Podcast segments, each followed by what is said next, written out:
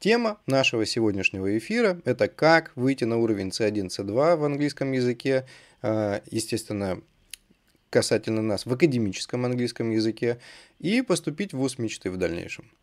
Вот такой вот у нас план. Значит, это будет полезно тем, кто сейчас учится, да, и собирается поступать в зарубежный вуз или в топовый вуз э, у себя на родине, где программа преподается на английском языке, либо для тех, кто уже спланировал подготовку к таким экзаменам, как IELTS, SAT, GMAT, GRE, TOEFL и TOEIC. Все эти советы будут, э, скажем так, соответствовать вашему запросу, потому что этот большой запрос – это академ английский. Обязательно досмотрите эфир до конца, потому что в конце вас будет ждать вот этот подарок. А, это календарь активности для прокачки вашего английского, чтобы вы ежедневно могли его прокачивать, чтобы, ну, многие из вас, ребята, борются с прокрастинацией, я это знаю. Как бы через многих клиентов мы проходили и смотрели, что да, действительно, как бы можно очень легко слететь, потому что, ну, просто уже не можешь. Вот, и такой нужен со стороны такой голос, да, который будет говорить, что нет, друг, все хорошо, все в порядке, давай просто продолжай делать, consistency это наше все. Так вот, э, Однако это не просто будет ссылка, в общем, да, а это, а, это будет шифр. Да, то есть по ходу вебинара будут появляться цифры. Э, для тех, кто слушает в аудиозаписи, да, это будет э, озвучено, будут эти все цифры. И из цифры нужно будет собрать шифр по ходу прямого эфира. И этот шифр потом отправить в наш чат группы.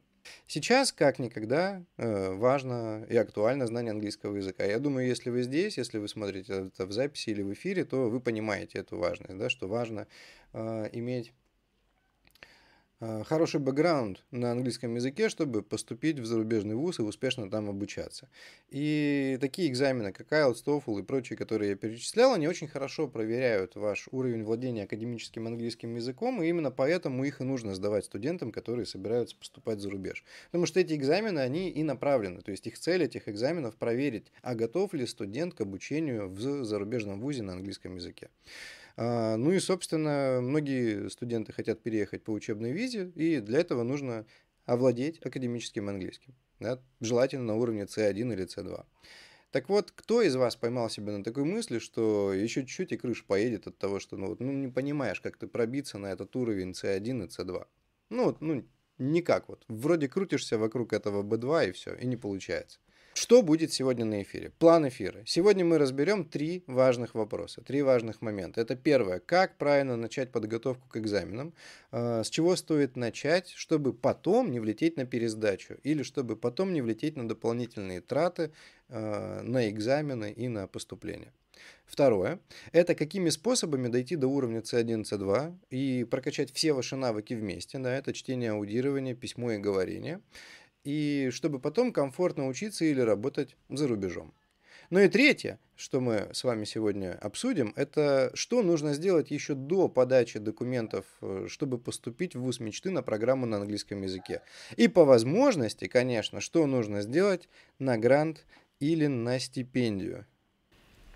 Такой вот план эфира у нас на сегодня. Если вам это актуально, если вы чувствуете, что это прям вот 100% из э, этой информации, которую мы будем обсуждать сегодня, это то, что вам нужно, чтобы поступить и все это успешно реализовать в своей жизни, то напишите соточку в чат и, как я говорил, будет шифр.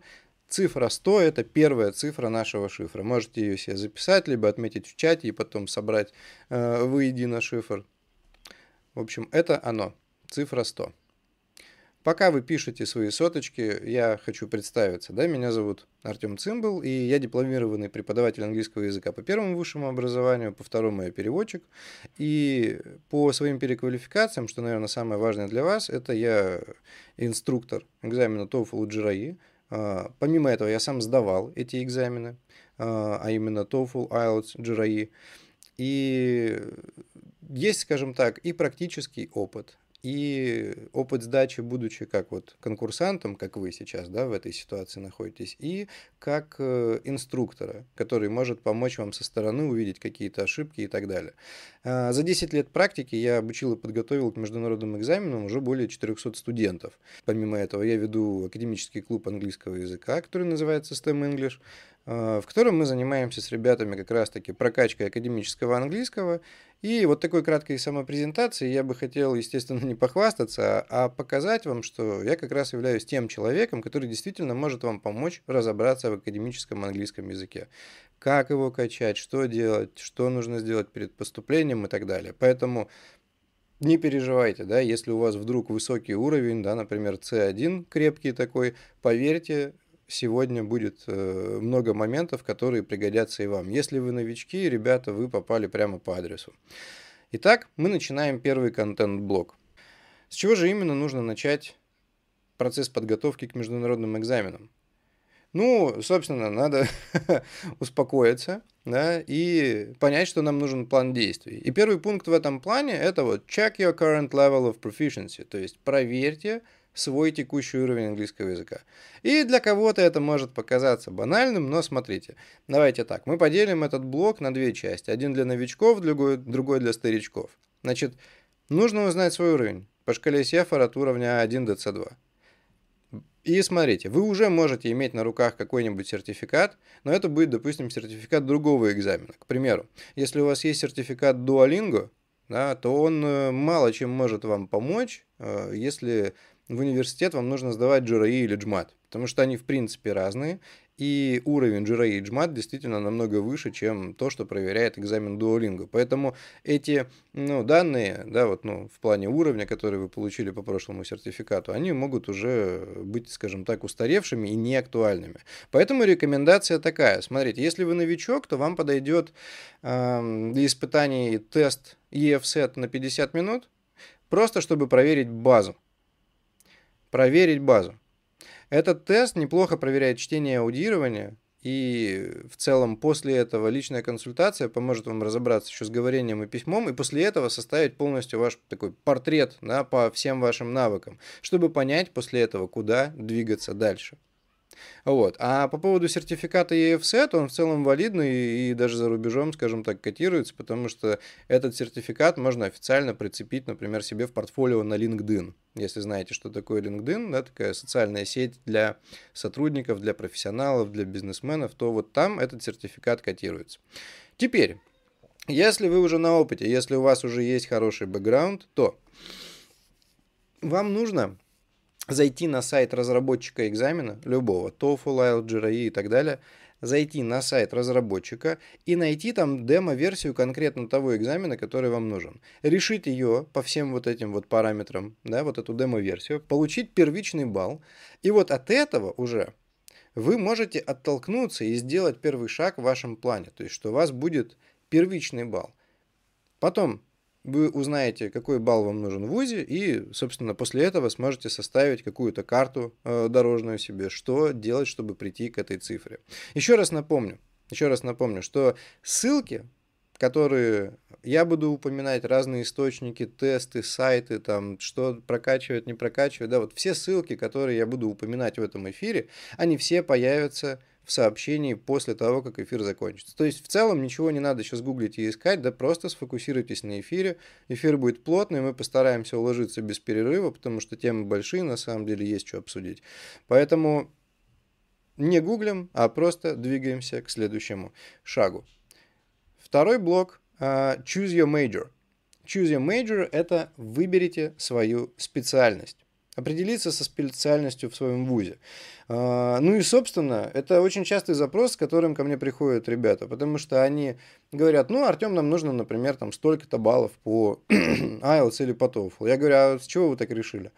Они говорят, ну, мы вот видели, что это хороший уровень. Но проблема в том, что видели, где-то слышали и так далее, это, знаете как, э, данные типа не актуальные немножко, потому что вам конкретно надо знать требования университета, в который вы хотите поступить. И да, может быть, это очевидно вот, тем, кто слушает сейчас, но некоторым это реально не очевидно, потому что, условно, в вот, э, пример в моем да, сценарии, что я помогал одной своей студентке с подготовкой с поступлением в китайский вуз. Там TOEFL нужен был на 65 баллов, чтобы получать стипендию, грант и так далее. 65. Это чуть-чуть больше, чем половина. Да? Такой B1.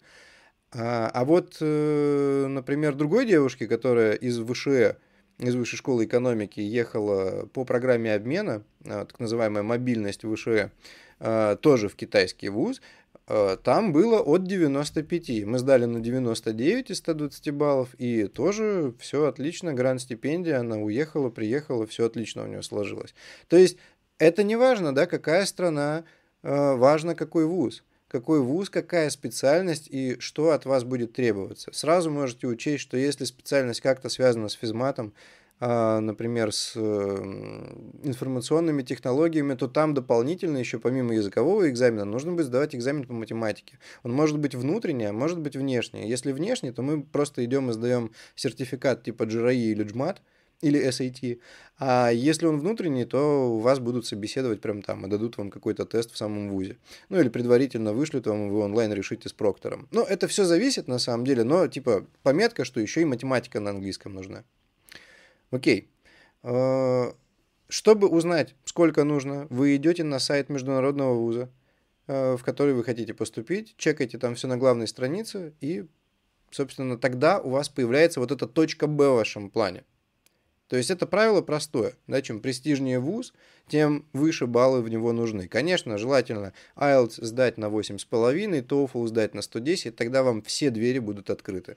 Но если нам нужно, например, 80, а мы сейчас на уровне 60, ну, тогда мы можем просто построить дорожную карту и прийти к этой цели быстрее. То есть не пытаться сдать на 110 сразу. Зачем? Значит, планируйте сроки, друзья.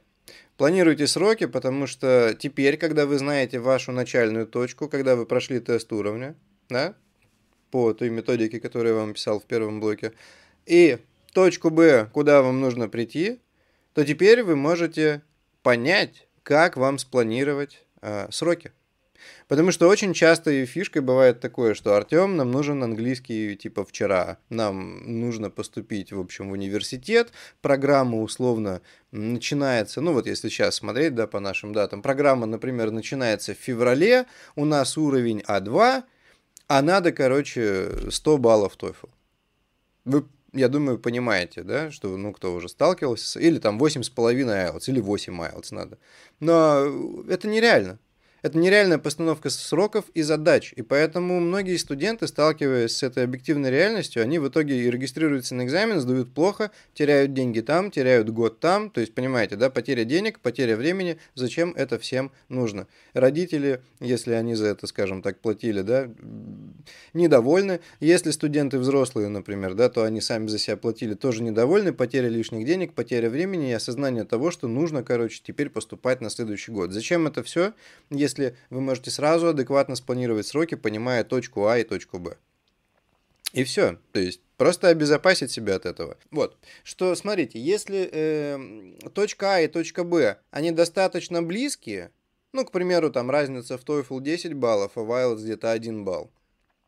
Вот если они достаточно близкие, эти точки, то тогда запланируйте себе, ну, минимум 2 месяца на подготовку, чтобы хорошо нарешать формат экзамена и тогда у вас все получится.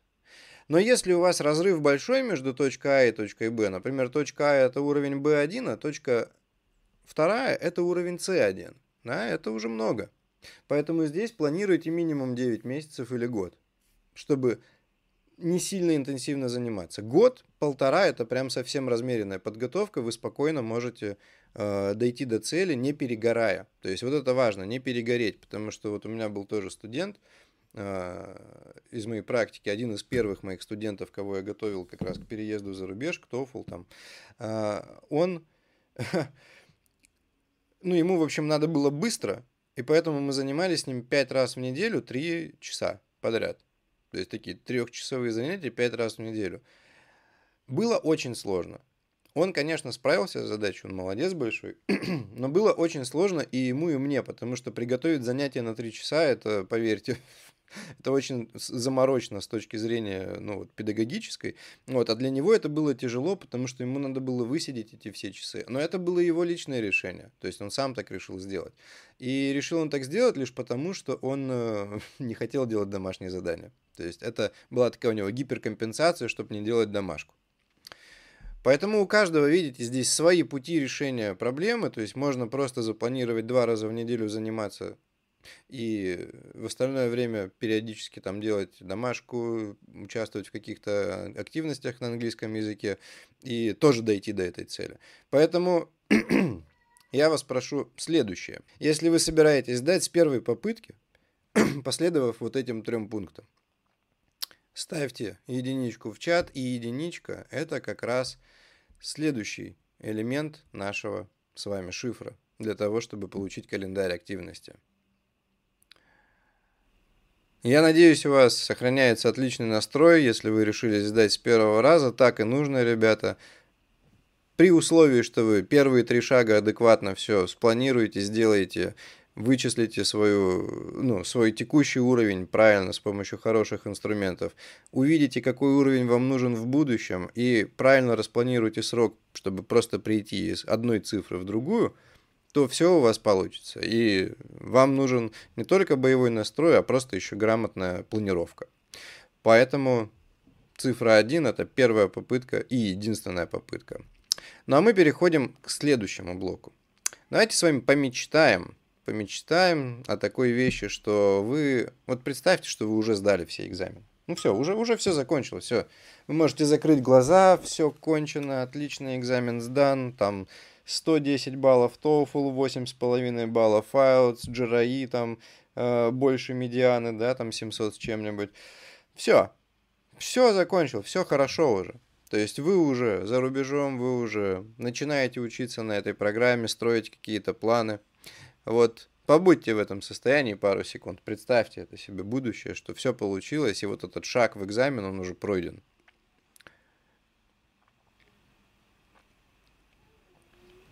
Чему это я все? А, на самом деле все вот эти возможности, которые вы себе рисуете, они открываются перед вами достаточно быстро. Вот. Если вы будете следовать этим первым трем базовым шагам, то вы дойдете туда, ну, очень легко. Поэтому я предлагаю вам а, записать следующую цифру нашего шифра, это цифра 3. Это символ наших трех шагов, что мы пройдем эти три шага и без проблем поступим в любой зарубежный вуз, который хотим. Даже на MBA, даже в MIT. То есть любые цели, честно, достижимы.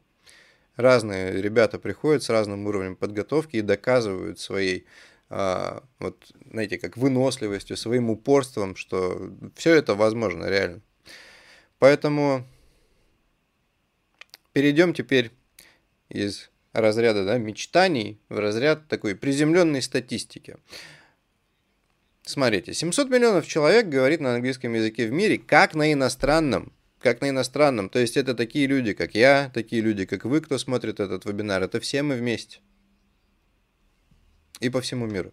2 миллиарда людей говорят на английском языке в принципе. То есть вот на вот этой карте видно, что все закрашенные поля это как раз-таки э, те места, где люди говорят на английском, как на иностранном. Только вдумайтесь, в год почти 2 миллиона человек сдает международные экзамены по английскому языку. Но есть как бы и проблемная статистика, о которой тоже нужно поговорить. Это статистика отчислений. И здесь мы плавно подходим к такой вещи, что э, не все так гладко, друзья. Э, статистика отчислений вот э, в России из э, вузов 40% приблизительно. И где-то 15-20 в США и в Европе. И что имеется в виду под статистикой отчислений? Может быть, не всем будет понятно. А, это значит, что когда вы приходите на первый курс, вот у вас 100 человек, да, то 40, да, по вот этой статистике у нас и 15-20 человек в США и в Европе, они не доходят до своего диплома. То есть их отчисляют рано или поздно. Их отчисляют. Проверенная статистика, тоже оставлю ссылки. Вот есть такой специалист по учебной миграции Владимир Зубков. Это вот я его работу исследовал. И также есть еще один мой коллега по цеху, это Евгений Стеганцов. Тоже оставлю ссылку вам почитать э, подробно. Да? То есть он э, проводил э, исследование, э, в котором упоминался университет Ниагара. Ниагарский университет, по-моему, так, если я правильно помню. В общем, суть была в чем, что университет был пойман. Пойман на том, что они занижали вступительные баллы по английскому языку, по предметам, чтобы набрать себе больше учеников. Чтобы набрать себе больше учеников, так как финансирование вуза идет с, со средств частников, то есть со средств студентов. Нету государственного финансирования. И в таких вузах вам будут очень сладко петь о разных классных программах, что все есть, все здорово, приходи, учись, э, давай там поступай, сдавай экзамен IELTS на пятерочку, экзамен там TOEFL на, не знаю, там на 60 баллов, и все будет хорошо. Но есть одна проблема. Окей, проблема заключается в следующем, что потом, когда студента зачислили и наобещали ему сладких песен, да, напели, он сталкивается с объективной реальностью, что учиться ему намного сложнее, чем тот балл, который был заявлен в начале. То есть, грубо говоря, на B1 невозможно учиться на этой программе, нужно B2 или C1. И студента в течение года отчисляют или вводят по доп. программам. Ну, то есть делают с ним разные всякие такие штуки, из которых он а, должен как бы университету э, еще больше вливаний делать, да, либо в программу подготовительную по английскому языку дополнительную, либо, эм, например, его отчисляют и тем самым ему не возвращают его первый взнос за обучение за первый семестр. И это важно понимать, что таким образом на таких вот серых схемах вузы э, пополняют свой бюджет. И обидно здесь то, что, скажем так, вот в исследовании, который э, проводил Евгений, а, он рассказывал, что в итоге вуз-то поймали на этой теме и заставили вуз сделать следующее, что колледж собрал вот эти все данные, статистику и выяснилось, вот представьте, что более 200 учеников оказались не в состоянии справиться с тестом по своей специальности из-за недостаточных навыков английского языка.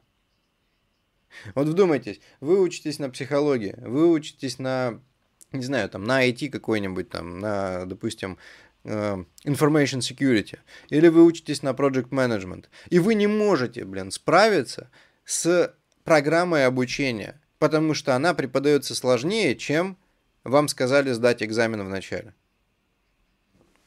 Так вот, дальше что случилось? Этот колледж э, отправил своих студентов Э, не на отчисление, а на переподготовку. Э, и эти студенты, они переподготавливались в течение всего года, и потом им был дан шанс сдать этот экзамен, в общем, повторно, заново, языковой. И, по-моему, около 80% все подтвердило, сделало и так далее, 80-90 даже, вот. А 10% э, они Э, так и не сдали эти языковые экзамены. И были отчислены в итоге. То есть, да, это меньше теперь, чем средний вот по палате, да, результат получается. Но их все равно отчислили. То есть, они все равно заплатили свои деньги и бесследно пропали. То есть, что дальше происходит в жизни этих людей, да, у которых вот так вот сломана, э, по сути, жизнь вот такой вот системы образования. Они попали в эту мясорубку и вышли в нее в виде фарша. То есть, ну, это очень грустно, потому что про такие кейсы вузы они не говорят. Они не говорят, что вот у нас там статистика отчислений такая, и вот столько вот людей мы кинули на деньги в итоге, или не кинули на деньги, но разбили людям их надежды и мечты. Вот чтобы этого не было, да, хотя бы по английскому языку, чтобы вы могли усваивать свою программу по английскому языку, я вам советую сдавать английский не на проходной балл, да, вот не на 80, баллов вам сказано, на 81 вы сдаете. А вы сдаете с запасом хотя бы минимум на 10%. Минимум на 10%. И если вы это делаете, то тогда у вас больше шансов на успех не вылететь, не э, испытывать потом трудности в обучении и действительно написать э, все свои там дипломные, курсовые и так далее на хорошие баллы. Поэтому следующая цифра нашего шифра это цифра 10. Запишите ее себе. 10.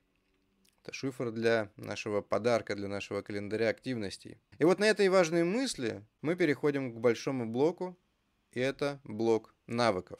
В этом блоке мы рассмотрим с вами, как прокачать навыки чтения, аудирования, говорения и письма до уровня C1, C2. Поговорим сначала про чтение, да, пойдем по вот этому списку. Собственно, поговорим про чтение. А, чтобы научиться читать, нужно читать, господа. Все, первый пункт закрыт. Выпьем этот бокал кофе за ваше здоровье.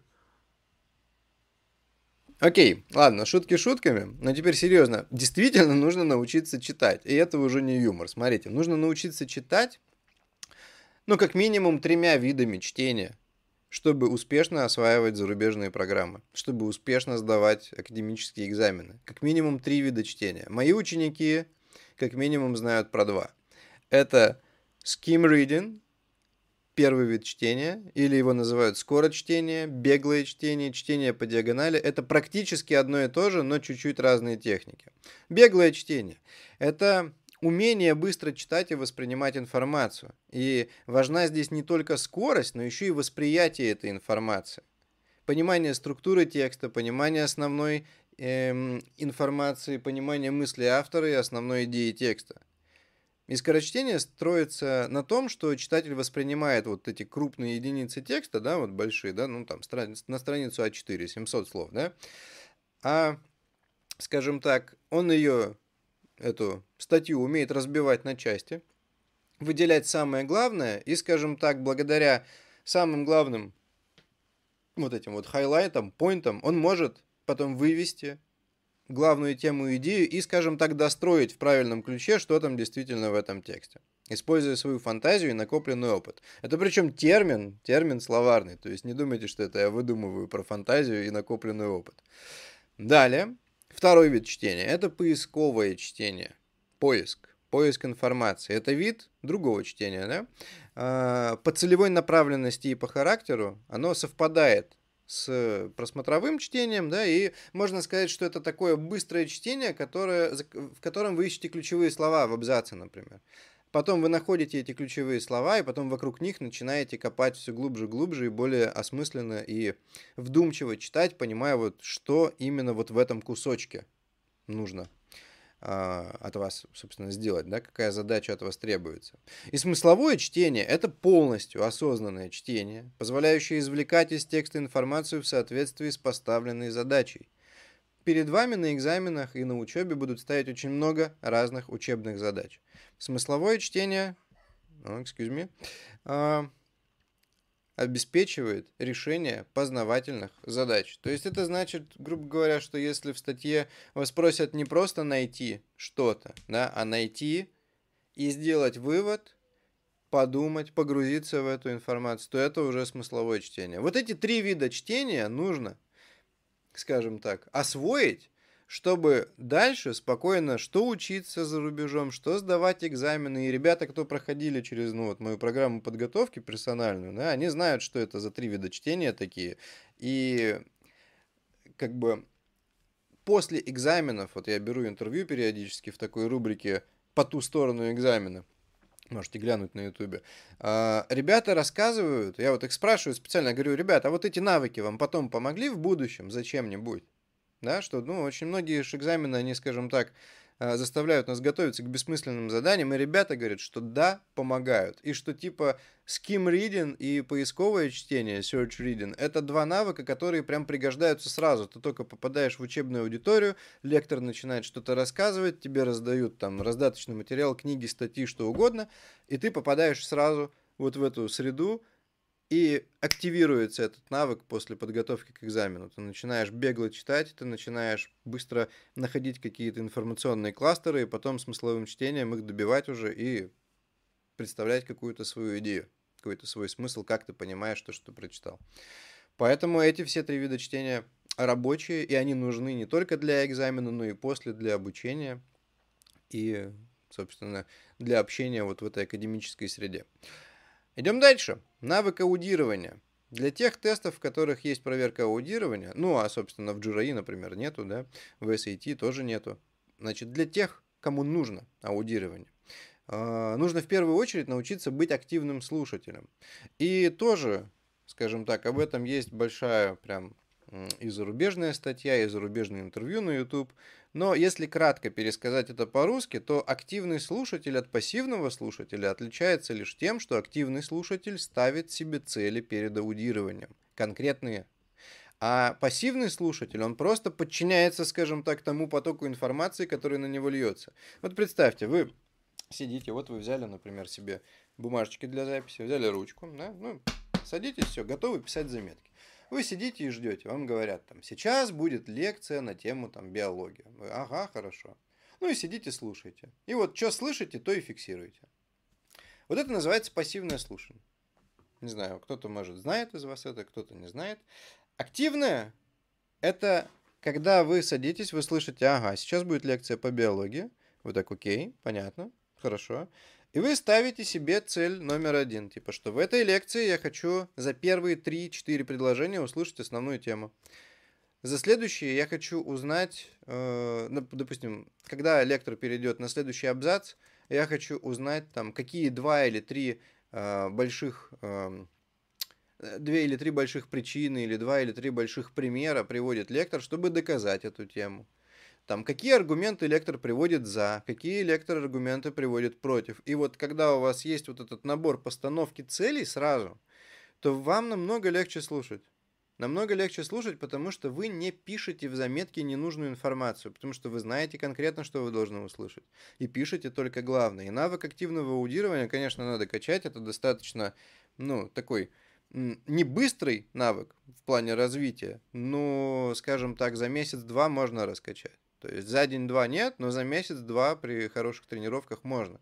И тогда вы начинаете слушать все эти академ-лекции, или если вы уже учитесь за рубежом и слушаете настоящие лекции, вам просто надо догнать, да, то вы уже понимаете, что ага, вот здесь он должен сказать это, я фиксирую это. А не просто слушать все и пытаться выхватить из потока речи то, что вам нужно. То есть, ну, из-за вот этого разного целеполагания в голове здесь проходят, происходят разные психические процессы. И из-за этого, соответственно, вы по-разному потом пишете конспекты и воспринимаете всю эту информацию учебную. Поэтому активным слушателям это, скажем так, то, что нужно научиться э, делать. И второе, что можно сделать для себя в аудировании, это обязательно научиться вести конспект. И с конспектом тоже беда. Смотрите, я не раз вот в своих роликах там на э, YouTube, Instagram и так далее рассказывал о такой теме, как внутреннее проговаривание. А это простыми словами. Внутреннее проговаривание. Вот смотрите, вы можете сделать как? Вы можете взять бумажечку сейчас и начать писать какой-то текст. И вы обратите внимание, ну, можете на паузу потом, если в записи смотрите, поставить. Вы можете обратить внимание на то, что когда вы пишете этот текст, вы внутри себя его проговариваете. Особенно на иностранном языке. Внутри. Внутри своего ума. Да? Вы это проговариваете умственно, интеллектуально. Но происходит такая проблема, что мозг как бы внутри да, вот этих всех происходящих психических процессов делает подмену. То есть, что происходит? Представьте, что вы слушаете аудирование. Вот у вас стоит источник звука. Вы слушаете аудирование. Вот у вас лектор рассказывает. Вы берете и начинаете писать конспект на английском. Вы пишете, пишете, пишете. И в какой-то момент вы понимаете, что вы перестали слышать профессора. Ваш слух, органы слуха, они отключились, потому что мозг переключился на прослушивание информации как раз-таки из вашего внутреннего проговаривания. То, что вы диктуете себе вот там в уме. Мозг просто переключает эти психические процессы, и вам становится легче, конечно же, все это записать, но вы выпадаете из того, что вы слышите.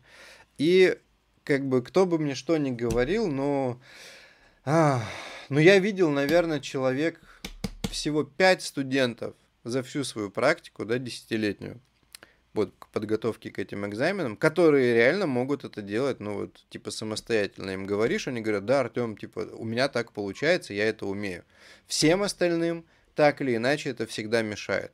То есть ведение заметок мешает воспринимать аудирование. И поэтому, опять же, этому можно научиться. Э, для этого есть специальные тренировки вот на рассинхрон. Это то, чему нужно научиться, да, перестать вести вот это внутреннее проговаривание. И второе, что нужно научиться, это вести систему заметок себе в виде символов и знаков. К примеру, ну, банальный пример, смотрите. Вот я себе на карточке рисую и вам сейчас покажу. Два треугольника. Один треугольник смотрит вершиной вверх, другой треугольник смотрит вершиной вниз. Да? Так почему бы себе не взять за правило когда вы слышите слово decrease и increase, да, повышаться и понижаться, вместо них в конспекте ставить вот эти стрелочки. То есть привязать к символу какое-то понятие. И все. То есть вам не нужно теперь писать слово, вы пишете эту стрелочку. Но для вас эта система записи для, должна быть уникальной. И такой подход и метод называется, то есть это не я придумал, да, это в методике преподавания называется и изучения английского языка скоропись. Скоропись, переводческая скоропись. Но мы таким вот занимались на курсах переводчиков как раз-таки. Вот такой вот вам инсайт из моего прошлого высшего образования. Пожалуйста. И чем больше таких символов у вас будет в вашей Э, скажем так, библиотеки, назовем это, да, вашей памяти, тем лучше вы сможете э, фиксировать конспекты, во-первых, меньше отвлекаться на что вы пишете и больше фокусироваться на том, что вы слушаете. Потому что там, помимо всего прочего, еще важно учитывать, какие эмоции несет профессор, да, когда что-то говорит. Может, там ирония, сарказм, что-то еще, шутка какая-то. Вы можете это пропустить. Но если вы так себе облегчите систему записи и ведения конспекта, то вы, у вас уже появляется большая вероятность, что вы это услышите. Вот эти вот всякие тонкие нюансы речи. Поэтому отключаем внутреннее проговаривание и получаем все бонусы, в общем, от аудирования. Окей, переходим к следующему блоку, блок говорения. Значит, говорение. Говорение, если кратко, то вам нужно заиметь круг общения на английском. Круг общения, которые общаются не просто на уровне купить булочку, да, то есть понимаете сразу, что какой-то обычный speaking club по интересам, типа для тех, кому, кому немножко за А2 или за Б1, вам не, под, не подходит. Ну, сто процентов не подходит, потому что ва- ваша задача и цель другая. Поэтому нужно идти в академ-клуб английского языка, в академический английский. Да, окей, типа, сейчас не про промоушен моего продукта, да, но в принципе, чтобы вы понимали, обычный спикинг-клуб вам не поможет, чтобы сдать эти все экзамены. Никак. Потому что они все академические идут. Поэтому, конечно, вы можете обратиться к профессиональному репетитору, ко мне, а, где вы будете говорить, э, скажем так, и практиковать английский в форматах диалогов, в форматах расспросов, в форматах презентации, ну, в чем угодно. Но э, надо научиться академической лексике 100% и использовать ее в своей речи. А чтобы было с кем говорить, надо найти таких людей. Вот и все. То есть сменить круг общения. Но можно не менять, окей. Это зачем так радикально действовать? Окей, вам нравится ваш спикинг-клуб, ходите в него. Но нужно добавить, значит, расширить ваш круг общения до вот таких вот э, предметов, да, как анатомия, астрономия, физика. Вот это все, что поможет вам реально сдать эти экзамены и потом учиться и находить вот эти межпредметные связи Потому что, ну, к примеру, тоже немножко не по сценарию, но любопытный пример. Смотрите, вот, допустим, на подготовке к экзамену у нас есть такая лекция интересная. Там идет очень четкий стык межпредметных связей. А, там лекция вроде бы по психологии, но на самом деле предмет, на котором рассматривается психология, он полностью биологический, то есть полностью все термины из биологии. И на стыке этих двух межпредметных связей формируется лекция. И она достаточно сложная. И там очень трудно не слететь, да, скажем так, в то, что лекция вроде заявлена как психологическая, но поскольку ты все время слушаешь всю лекцию про анатомию, то можно слететь и в конце ответить на вопрос так, что о чем эта лекция, она вот про биологические там какие-то вот моменты. Но на самом деле нет, лекция была про психологию. И вот чтобы не слетать, чтобы понимать межпредметные связи и так далее, нужно раскачивать свой, э, скажем так, и круг общения, и словарный запас. Но про словарный запас мы сейчас поговорим отдельно. Следующий блок – это письмо. Забегая сразу вперед, скажу, что да, письмо состоит из двух важных моментов. Это vocabulary, ваш словарный запас, и грамматика. Из этих двух составляющих будет э, строиться качество вашего письма, то, насколько оно ну, продуманное и валидное, скажем так, для, опять же, академических целей. Ну и теперь э, оно, оно, письмо, навык письма, ребята, вам может помочь не только сдать вступительный экзамен типа IELTS, TOEFL, GRE и прочее, но также написать эссе, в ВУЗ самостоятельно, да, то есть про себя, написать CV, то есть все вот эти документы заполнить, письмо сразу с академ такой претензии, да. И помимо этого, да, когда вы будете уже учиться, навык письма крепкий поможет вам написать вашу курсовую, а в дальнейшем и дипломную работу. Поэтому в письмо надо, конечно, очень сильно вкладываться. Вот. Ну и да, оно состоит из двух э, элементов. Это словарный запас и ваша грамматика. Ну и вот, собственно, люди, не знаю уж по какой причине, делятся на две категории в этом вопросе. Что некоторые считают, что первично учить слова, другие считают, что первично учить грамматику. Я отношусь к категории людей, которые считают, что в первую очередь надо учить слова. Потому что ну, элементарная ситуация. Недостаток лексики, он может привести вас к тому, что мы, ну, просто, ну, не поймем друг друга, потому что вы не сможете выразить свою мысль. А недостаток грамматики может привести лишь к тому, что вы свою мысль как-то неправильно сформулируете но вы ее сможете сформулировать. И путем вот этих вот проб и ошибок, да, человек, который будет вас переспрашивать или перечитывать, он поймет, что вы имели в виду. Но когда у вас нет лексики, то он не поймет, что вы имели в виду, потому что там этого просто не будет написано. Поэтому, опять же, мой подход – Сначала мы разбираемся со словами, и грамматика идет постольку поскольку. Да, база нужна, но от базы мы как бы больше все-таки в лексику идем. И После того, как лексика уже освоен достаточно большой пласт, вот после этого можно переходить в грамматику и там заниматься вот этим крючкотворством, запятые расставлять и все в таком духе. Но первое, ну, базово, нужно закрыть просто э, большой пласт слов, чтобы вам было чем говорить, да? Потому что когда вам нечем говорить, то ну, о, каком, о какой грамматике идет речь? Зачем она нужна, если вы знаете I am Борис? И все. Ну и здесь, видите, такой отдельный пункт, это consistency. Consistency, да, постоянство. Друзья, напишите циферку 4, если вы понимаете, что все только эти 4 навыка вместе приведут вас к успеху, что все они важны вместе, нельзя заниматься только быть хорошим чтецом или типа смотреть фильмы на английском и по сути только слушать или читать но при этом не говорить и не писать. Знаешь, ну, что нельзя просто, развивая в гиперкомпенсации один навык, развить на том же уровне и все остальные. Вот кто это понимает, напишите циферку 4 в чатик.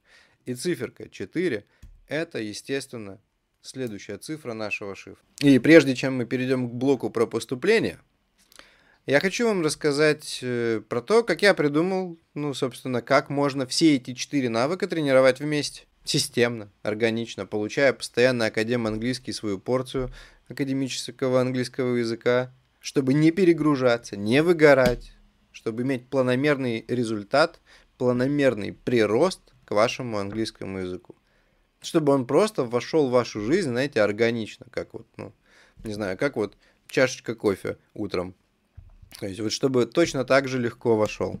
А, полгода назад я запустил клуб, который называется STEM English. Э, сейчас в чате есть некоторые студенты этого клуба, э, которые тоже смотрят, потому что пришли за доп. информацией да, дополнительной. Собственно, STEM — это аббревиатура Science, Engineering, Technology and Math. Ну и English, естественно, английский язык. Так вот, э, на базе телеграм-канала построен этот клуб с несколькими уровнями подписки. Для тех, кто из вас, собственно, захочет вступить в клуб прямо сейчас, пока идет вебинар, да, зайти на сайт и что-нибудь там приобрести себе по подписке, я э, хочу сделать такой бонус. Смотрите, э, пока вот идет вебинар, э, если вы оплатите и купите курс, вот этот вот, не курс, вернее, а подписку в клубе сейчас, то я предоставлю вам одну свою консультацию дополнительно по теме поступления вас в зарубежный вуз. Эта консультация будет бесплатна, то есть она будет таким бонусом за ваше участие, за вашу активность. Потому что люди, которые проявляют активность, их надо поощрять в любом случае. Вот эта консультация будет бонусом, потому что я экспертно этим занимаюсь и могу вам помочь практически по любому вопросу а, касательно поступления а, в зарубежный вуз. Вот. Но для тех, кто выберет годовой тариф, будет супер бонус. От меня это разработка мотивационного письма в вуз вашей мечты с полной проработкой по вашей биографии, Да, это ли не чудо? Особенно знаешь, когда сколько стоят все эти аппликационные документы и сколько заморочек. В общем, для вас будет вот такой бонус. Для тех, кто оплатит годовой тариф. Вы умные ребята, вы все понимаете сами. Вот ссылка наверху, ссылка будет продублирована в чате и все. Если вам, э, собственно, достаточно просто посмотреть и понять, что да, это про вас, что вы в нужном месте в нужное время, то просто залетайте. Будем вас ждать. В общем, если вы решили сдать с первой попытки, то напишите цифру 1 себе в шифр. И эта цифра есть также на экране. Ну и мы, собственно, двигаемся дальше. Это последний блок. Последний блок нашей контент-части. Это как поступить в вуз мечты. Как поступить в вуз мечты и не наломать дров. Как поступить в вуз мечты и не переплатить, и не потерять время. И вот подобные вопросы. Как по возможности попасть на стипендию, и что нужно знать, прежде чем подавать документы вообще, в принципе. Прежде чем готовиться. Вот прежде чем все, что нужно делать. Я буду двигаться по своему плану, который составил предварительно. Значит, есть несколько, э, скажем так, дополнительных свойств и характеристик, по которым студентов отбирают на грант или стипендии. Как вы думаете, учиться просто на хорошие оценки достаточно? Я думаю, здесь мало людей питает иллюзии, да, насчет такого, что достаточно просто быть хорошим учеником и все. Поэтому, да, этого недостаточно. Этого недостаточно, потому что конкуренция слишком большая на бесплатные места в зарубежные вузы. Слишком большая. Просто умопомрачительная. Но, э, чтобы скажем так, выйти из ряда посредственных кандидатов, чтобы стать действительно видимым для приемной комиссии. Есть несколько моментов, которые вы можете учесть, по которым вы, вот пункты, да, сейчас озвучу, по которым вы можете подготовиться, чтобы претендовать. Это я вам не обещаю, что вы поступите на программу бесплатно, но претендовать вы уже точно будете. Поэтому погнали. Первое. Выступить организатором мероприятия, форума, научной выставки, социальной акции и так далее. Что это значит? Если вы сейчас учитесь в школе или если вы сейчас учитесь в ВУЗе на бакалавриате, то вы можете воспользоваться э, ресурсами ВУЗа, да, там, отделом по внеучебной деятельности или ресурсами вашей школы, чтобы поволонтерить, поучаствовать в чем-то, да, и выступить организатором. Это будет засчитано в дополнительные очки. Далее. Крайне важный элемент – это опубликовать научную статью в журнале.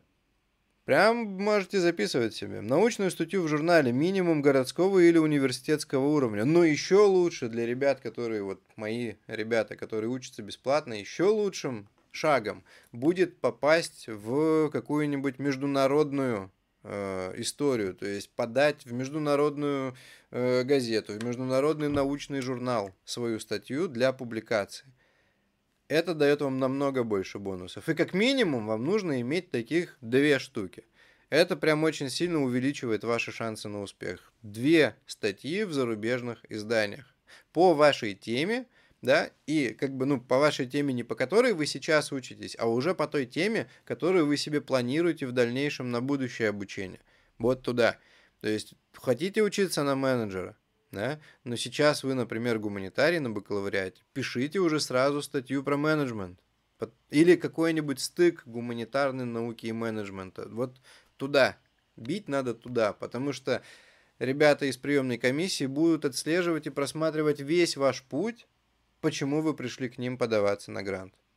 И вот если они будут видеть эти такие, знаете, как называется, хлебные крошечки, которые ведут туда далеко, там, ну, условно, в детство или там в юность, где вы начали заниматься этим вопросом и горите этим, и показываете, да, что вы этим горите, то тогда это, естественно, а, будет оценено по заслугам. Как показывает практика, собственно, с моими ребятами, кто уже поступил и на бесплатные программы, ну и для некоторых и на платные программы, потому что на бесплатно там вообще никак не поступишь. Далее. Публично выступить с докладом по общественно значимой теме на конференции или на форуме. Ну, в общем, да, это все ваши участия, которые требуют презентации. Вот как мы сейчас ведем презентацию, да, только это уже вы ведете презентацию где-нибудь в академической среде. И, естественно, большим, прям жирным плюсом, ребят, жирный плюс такой. Это не шифр кода, да, это просто жирный плюс, если это презентация на английском языке. Это сразу жирный плюс вам вообще в принципе в практику и в, коп в копилку, потому что ребята с той стороны будут сразу понимать, что ага, вы уже с опытом public speaking, вы уже умеете выступать. Это прям большой бонус вашему портфолио.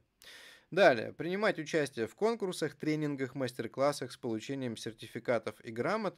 Ну, в целом мы здесь можем это опустить, потому что это делают все. Это, знаете, такая база, must have. То есть, если ты без этого идешь, ну, как бы на что ты рассчитываешь? Просто на то, что ты хорошо сдал английский язык, и все, и получил все пятерки. Ну, come on.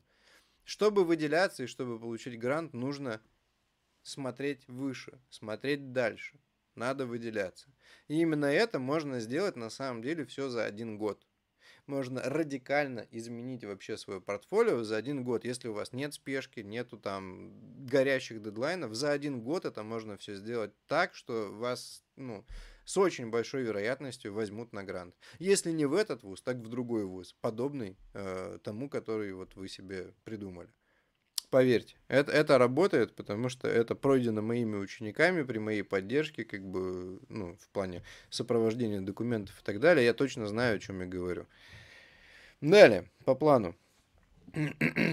Пройти релевантные курсы на Coursera и других онлайн-платформах. Собственно, кто не знает про Coursera, это зарубежный сайт, на котором публикуется очень много бесплатных курсов, которые можно пройти и за которые можно получить сертификат.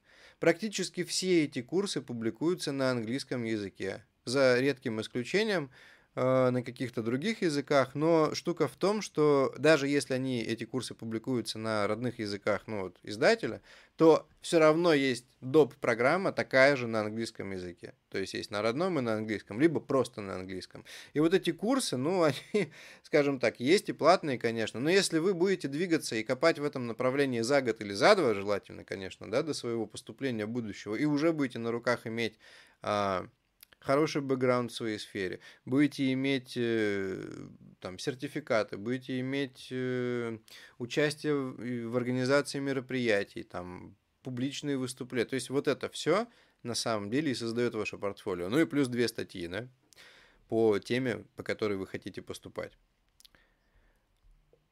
Вот это оно. Далее. Если мы говорим про дополнительные бонусы, которые могут улучшить ваше портфолио, это ну окей, послушать лекции по будущей специальности от ведущих вузов мира, Гарварда, Стэнфорда и других, там MIT и прочих. Ну, как бы да, но это больше для общего развития, потому что здесь вы можете и не получить никаких документальных, знаете, подтверждений того, что вы там были. Поэтому это опционально, чисто для расширения своего кругозора и понимания того, что происходит. Поучаствовать в волонтерской программе или стажировке желательно за границей. Да, это must-have, скажем так, а, важный, но не критический, потому что, естественно, приемная комиссия понимает, что не всем студентам, а, не у всех студентов есть возможность пройти зарубежную стажировку. То есть это, это нормально. То есть вот это вот понимание, что ну не у всех людей есть возможность вообще выехать из своей страны, это нормально. Поэтому зарубежная стажировка это больше как такой сверхбонус. Если вы его можете реализовать, и если у вас получается, получается это реализовать даже за счет вуза или за счет школы, то окей, это большой плюс. Но если вы сами это своими средствами будете организовывать, то давайте так. Если у вас на это есть бюджет и желание, то делаем. Если бюджета нет, то не надо это делать. Это не критичный фактор. Окей. Получить опыт работы в выбранной сфере и, возможно, добиться каких-то результатов. Ну, такая у меня запись есть. Значит, э, да, опыт работы – это хороший козырь при поступлении. То есть даже минимальный опыт работы, хотя бы там 3, 4, 5, 6 месяцев Это уже отличает вас от всех поступающих, у кого нет э, опыта работы. Потому что если у вас есть опыт работы, вы уже знаете, как работать с людьми, которые да, вот как раз находятся в этой сфере на руководящих должностях, на там, должностях медлов, джунов. Там. Вы знаете, как общаться внутри рабочего сообщества, внутри коллектива. Эти навыки, они, скажем так, просто так не проходят. Это то, на что тоже приемная комиссия обращает внимание. Поэтому опыт работы, даже маленький, стажировка, практика в ВУЗе, там вот что угодно, да, но это какой-то рабочий опыт, да, который связан с вашей специальностью, это еще один большой козырь на самом деле. Поэтому, если вы планируете за год или за два ваше поступление, то тоже обязательно включите вот этот вот кусочек себе, хотя бы полгода где-то поработать именно по той специальности, куда вы хотите поступить. Ну а если это прям супер топ релевантность, то еще и на английском языке. Это прям умножит ваши шансы на два сразу. Окей, ну и последнее, последнее, это разработать план исследования или подготовить материал для будущей дипломной работы. Но этот пункт моего плана, он касается тех, кто уже учится на бакалавриате. То есть вам это важно понимать. То есть те, кто уже учится на бакалавриате, они уже пишут работу да, они уже понимают область там, и предмет своего исследования. Они примерно понимают, чего они хотят добиться, скажем так. Но это только для тех, кто будет продолжать свою программу бакалавриата дальше на магистратуре. Или программу магистратуры дальше в аспирантуре или в PhD. То есть это все про продолжение. То есть вы уже имеете план, уже имеете хорошую базу и говорите, что да, вот я там, у меня есть стажировка, у меня есть публикации научные, у меня есть то, все, пятое, десятое, а еще вот у меня есть как бы практически готовый тезис. Это большой и жирный плюс для тех, кто поступает именно э, после вуза, не после школы. А для тех, кто смотрел это в записи, для тех, кто слушал в подкасте, э, поделитесь вашим впечатлением в комментариях, напишите свои инсайты, которые у вас появились, чего вы не знали, на что вы теперь точно обратите внимание. И Поделитесь этим эфиром с друзьями, кто тоже поступает в зарубежный вуз или в вуз, э, скажем так, у себя на родине, но на английском языке. И я благодарен вам за участие в эфире. Я благодарен вам за ваши комментарии, за вашу поддержку. И хочу сказать лишь, что я готовлю профессионально ко всем этим вопросам. Э, также веду клуб академического английского языка STEM English, ссылка на который появится в описании под этим роликом. И приглашаю вас к себе в ученики. Буду рад вас подготовить, потому что занимаюсь этим с любовью и профессионально. До встречи в следующем выпуске.